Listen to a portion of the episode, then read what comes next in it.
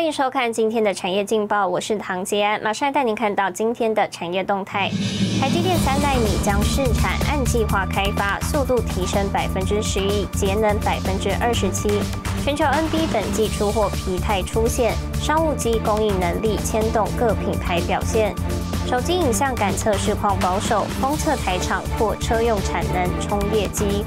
就业回温，十一月工作数八十五点六万，超越疫前高点。来关心台股，美股四大指数全面收红，但雅股今天普遍走弱，拖累台股开高走低，半年线得而复失。盘面上，航运族群逆势抗跌，万海更一度攻上涨停，长荣、阳明航空双雄表现也不俗。午盘前，大盘在一万七千一百点上下震荡。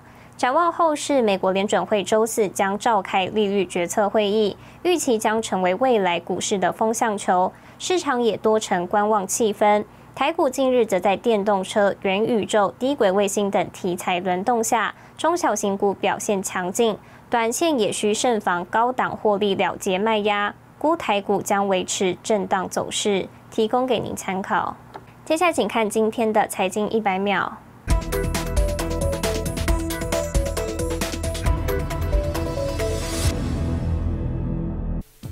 由于强劲的财报季继续提振股市买气，二号美国股市收涨，三大指数再创新高，标普五百指数和纳斯达克指数连续四天创新高，道琼工业指数收盘首度站上三万六千点。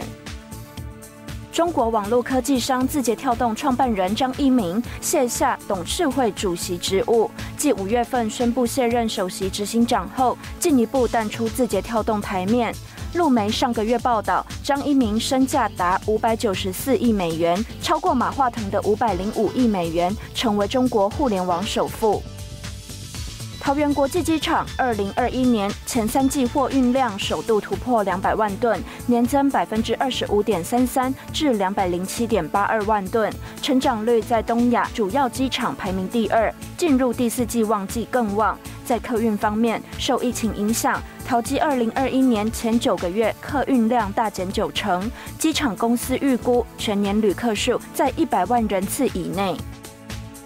中国上市航空公司陆续发布第三季营收，显示八家上市航空公司只有一家获利，其余七家均为亏损，合计亏损额高达一百一十一点一四亿人民币，月薪台币四百八十三亿。新唐人亚太电视整理报道。产业动态来关心，苹果、台积电双方的合作关系越来越好。不过有外媒报道指称，台积电在转换至三纳米制程技术时遇到挑战。预估明年苹果最新手机 iPhone 十四可能无法内建搭载三纳米处理器，成为市场的关注焦点。外媒的 Information 报道，全球晶圆代工龙头台积电传出因为产线出现技术问题，明年度最新手机 iPhone 十四使用的 A 十六处理器可能赶不上使用三纳米制程，而是继续沿用五纳米。如果属实，将是苹果与台积电合作以来连续三年都使用同一晶圆制程。N three's cost definitely is higher than N five, With many customers' engagement, actually is higher than what we observed in the previous node. So uh, second half of 2022 will be our mass production. Revenue will be seen in uh, first quarter of the 2023. 台积电三纳米先进制程进度是否遇到挑战，成为外界关注焦点。The Information 认为，通过三纳米制程，苹果能够打造更具效能、耗电更低的晶片，进一步节省空间。资深产业分析师力定台积电技术实力，相比三星冒险在三纳米导入 GAA 环绕式闸极技术，台积电沿用 FinFET 架构，量产进度也优于竞争对手。在三纳米制程比较容易能够达到成本效率，能够符合客户的一个需求。所以我们认为，其实未来在明年下半年，台积电还是能够如期在三纳米制程能够呃顺利的进行量产。那么届时也能够让这个苹果顺利的搭载在 A 十六的一个应用处理器。外媒报道也指出，苹果目前是台积电最大单一客户，总营收四百八十点八亿美元中，四分之一来自该公司。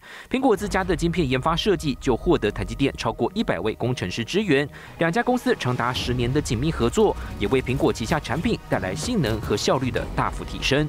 新唐的电视沈维彤，台湾台北报道。带您看到今天的国际重要财经报纸讯息。彭博社，由于商业环境挑战加剧，雅虎宣布自十一月起退出中国市场。金融时报，电动车新创公司 Rivian 下周即将上市，募资目标五百三十亿美元，市值或超过尼桑。华尔街日报，赫兹声称下单十万辆，带动特斯拉股价暴涨。马斯克发推特澄清，并未签约。日本产经新闻。日韩企业家举行经纪人会议，确认将强化商务交流。全球发展半导体带来经济效益，还有废弃的问题。带您直击全台第一座废弃处理设备生产线背后的灵魂人物——总经理吴宗学是如何从半导体老将化身为全台废弃处理设备龙头？一起来了解。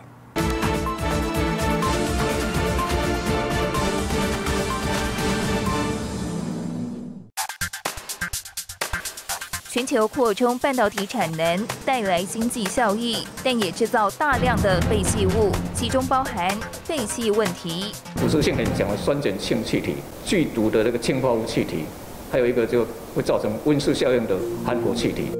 半导体制成会产生多少废气？从数据推估，一台废气处理机约处理一百公升废气，假设一天运转二十小时，约排放一百二十立方公尺废气。一个半导体厂有一千台，等于一天排放约十二万立方公尺废气。玻离子的排放浓度一千，根本不管，大概一百个 ppm 的排放浓度，法规就开始定定到两个 ppm 以下。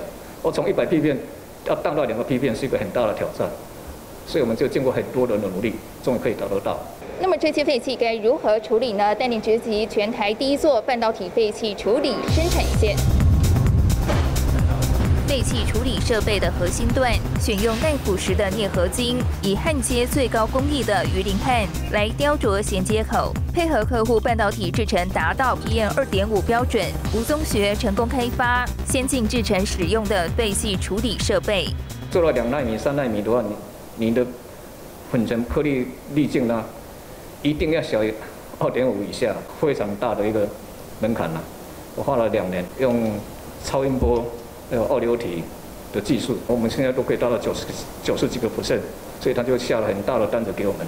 原是半导体老将的吴宗学会踏入废弃处理设备领域，是三十五年前的一个疑问。有一天我下班，我发现奇怪，我车子上面怎么？烤漆呢被咬了一个洞一个洞，那一看就知道被酸性气体腐蚀掉的。吴宗学累积超过三十年经验，有多项专利。研发五大类处理设备，包括电浆、燃烧、电热水洗、纯水洗及吸附触媒。重视研发的他，常年与工研院、核研所、交大、成大等多间研究机构及大学合作，曾开发出臭氧触媒的负氧碳材技术，进一步应用在空气处理设备，踏入医材领域。那重点都是一样，你臭氧处理不能直接排放。不能泄露，不然的话对人体的伤害。希望将来能够跨足这个医疗器材领域的设备继续开发。七十三岁的吴宗学以诚信的经营理念，获得台湾半导体、面板等指标大厂青睐。下一步将扩大版图，贴近民众生活。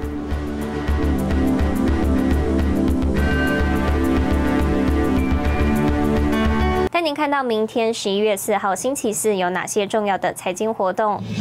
欧元区九月 PPI，美国上周初领失业金人数，丰田、任天堂、莫德纳、Uber 财报，远传台湾大法说会。谢谢您收看今天的产业劲报，我是唐吉安，我们明天再见。